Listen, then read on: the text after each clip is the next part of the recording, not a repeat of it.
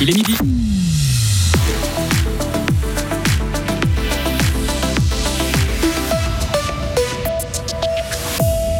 La fermeture de l'usine Eternit à Payerne est douloureuse pour les 80 employés restés sur le carreau. L'un d'eux a été d'accord de témoigner.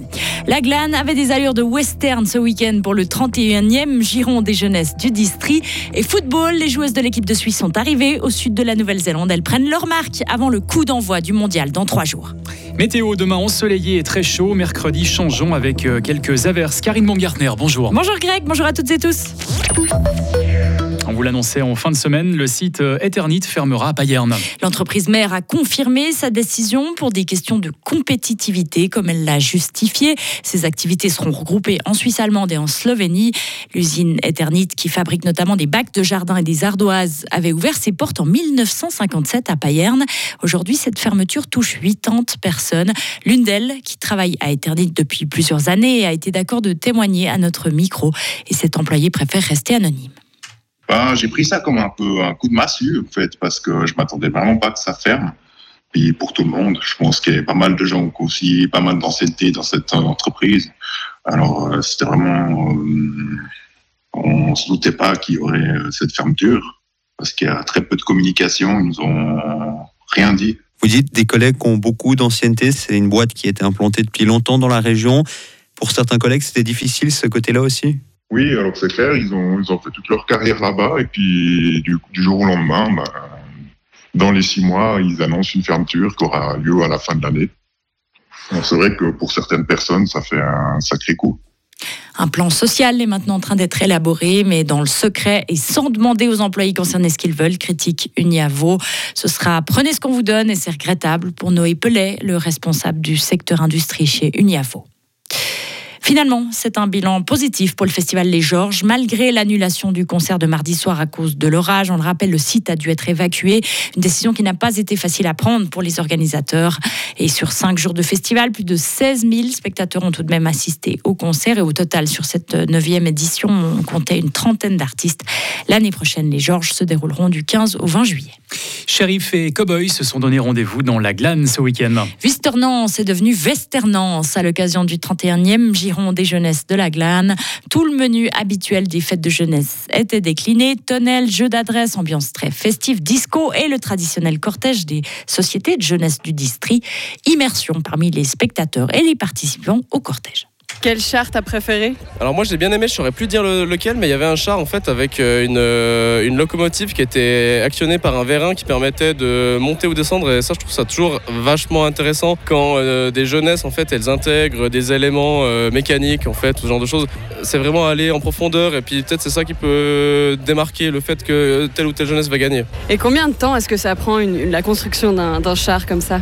Pour les jeunesses les plus motivées, ils ont déjà commencé genre en janvier ou comme ça. Après nous, euh, on a organisé une fête en mai et puis on a commencé un peu en parallèle de ça. Mais ça prend quand même euh, bien quelques semaines, mine de rien. Alors nous, on est une jeunesse, on s'investit énormément, donc ça peut surprendre aussi le temps de travail qu'on y met. Donc on commence au mois de mai en général, on part à deux fois par semaine. Ensuite, on rajoute le samedi entier. Et les trois dernières semaines, on va tous les jours au char. Donc euh, les trois dernières semaines, c'est vraiment assez intensif. Et qu'est-ce que tu penses du thème western? Je trouve qu'il est un peu, il est un peu réduit dans le sens où ça va être compliqué de faire des thèmes de char, je dis forcément euh, différents les uns des autres. J'ai vu plusieurs fois des chars en fait euh, qui présentaient un thème assez similaire. Et ça, j'ai trouvé que c'était peut-être un peu dommage. Franchement, le thème, il est hyper cool parce que pour la place de fête, ça permet de faire une place qui est franchement super belle. Tout autour, les panneaux de décoration, ça permet de faire une place de fête qui est vraiment superbe. Donc euh, c'est un, moi c'est un joli thème, je trouve. Ouais. Et la grande gagnante des Jeux cette année à Visternance, c'était la jeunesse de Villarabou. Massonance a remporté le prix du meilleur char et Bilancenance celui des meilleurs costumes.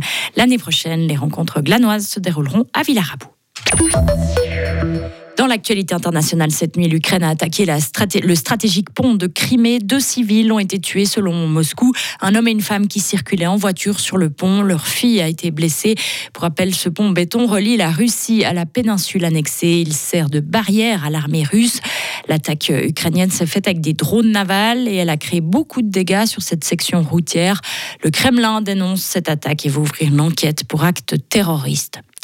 Les États-Unis et la Chine reprennent leur dialogue sur le climat. John Kerry a rencontré son homologue chinois à Pékin pour discuter des enjeux entre les deux plus gros pollueurs de la planète. Cette réunion a eu lieu ce matin, elle a duré 4 heures. Le dialogue sur ce sujet avait été interrompu il y a près d'une année. Pékin l'avait suspendu pour protester contre le déplacement à Taïwan de Nancy Pelosi.